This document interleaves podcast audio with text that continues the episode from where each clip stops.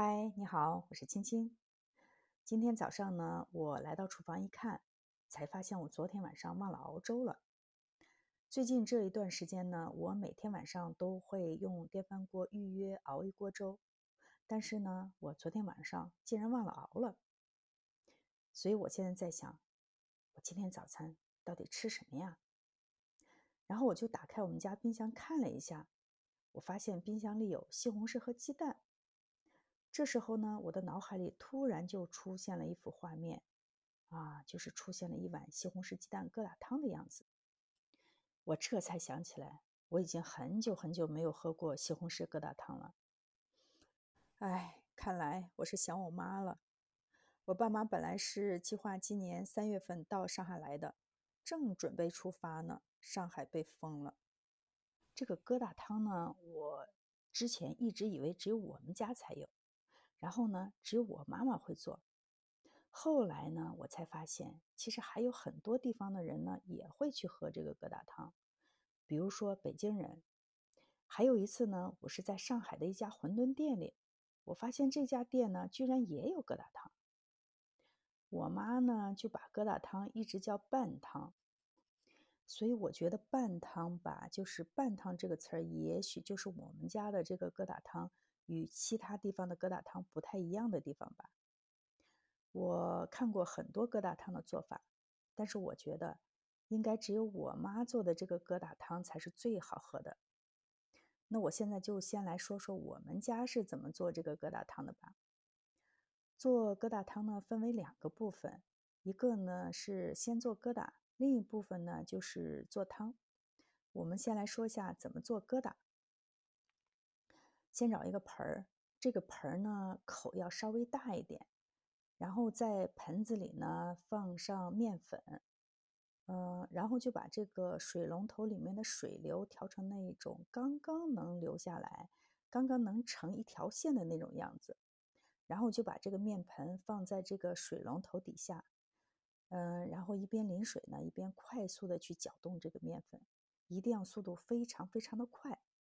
要不然的话，你速度慢了，这个面粉呢就成了湿乎乎的一大团了，嗯，然后这个疙瘩呢就不筋道，哦，然后呢就是说它疙瘩也不会特别小，就成为了那种大团的了。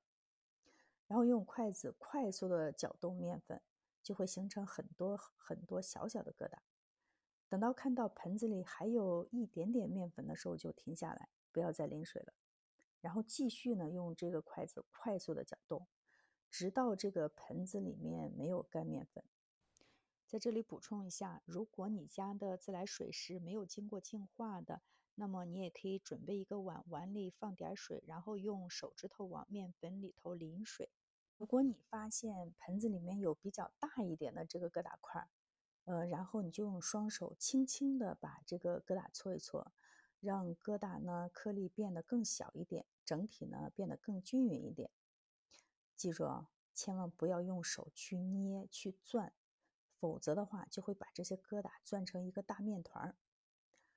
做好了以后呢，就放在一边，不要盖盖子，让它再晾一会儿。接下来呢，就要准备做汤了。准备上，先准备上三个西红柿。西红柿去皮以后呢，把它切成这个薄薄的片儿。我一般是怎么去皮的呢？就是把西红柿插在这个铁筷子上，然后放在煤气灶上用火烤。等到西红柿开裂了，呃，西红柿皮儿开裂了以后呢，就很容易的把这个西红柿皮给揭下来了。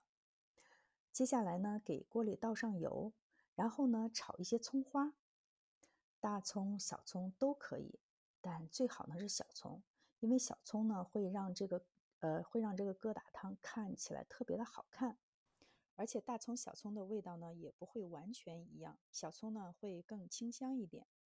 葱花炒好以后呢，再往锅里倒上一些油，然后把西红柿放进去炒，炒到这个西红柿出沙以后，成了汤汁儿这个状态的时候呢，就在西红柿里面加上一些盐。炒西红柿的时候要注意，不要一开始就放盐。一开始去放盐的话，虽然说这个西红柿的汁儿很容易被炒出来，但是它的香味儿呢也会减弱。西红柿炒好以后呢，就在锅里加上开水，然后开始熬汤。一定呢要多熬几分钟，把这个西红柿的这个鲜香的味道呢，充分的溶解在水里。汤熬好以后呢，就把这个疙瘩均匀的撒在这个锅里，不要一次性全部倒进去啊！一次性全部倒进去以后，就成一个面团了。嗯，这时候呢，疙瘩汤刚倒到锅里的时候呢，先不要动它，不要搅动。等疙瘩稍微成型了以后呢，然后再用勺子，呃，轻轻地推一推它，啊，搅一搅。在熬汤的时候呢，准备两个鸡蛋，呃，然后把鸡蛋打散。等锅里的疙瘩成熟了以后呢，这时候呢，就可以把鸡蛋液均匀的、均匀的倒在锅里。鸡蛋液刚倒进锅里的时候，也不要搅动。等到它呢基本上成型了以后呢，然后再用勺子轻轻的去推动一下，推动搅动一下就可以了。呃，对了，刚才忘了说了，就是在锅里加入水以后呢，开始熬这个汤汁的时候呢，就把盐要放进去。嗯，鸡蛋液倒进去以后呢，嗯，这时候呢就把我们刚才提前炒制的这个葱花。再把它倒到锅里，然后呢，均匀的翻拌一下。这样子呢，一锅香喷喷的疙瘩汤就做好啦。有红有白有黄有绿，不仅呢是特别的美味，而且呢还特别的美貌。今天呢，我做这个疙瘩汤的时候，家里是没有葱了，因为疫情嘛。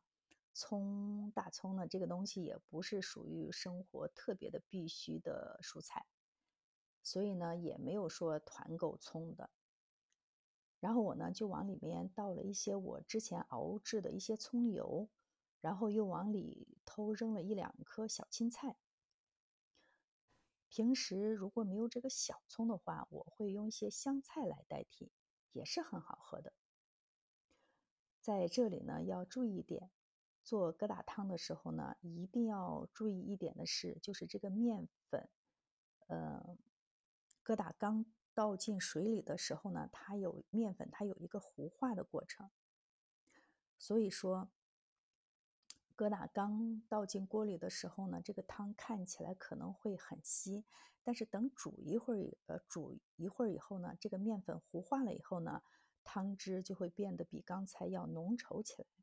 所以一定要掌握好这个水，就是这个汤汁儿和这个疙瘩的量，否则呢，如果说你疙瘩放的太多，嗯，或者是水放的太少的话，那么有可能到最后就不是疙瘩汤了，就会成为一锅浆糊。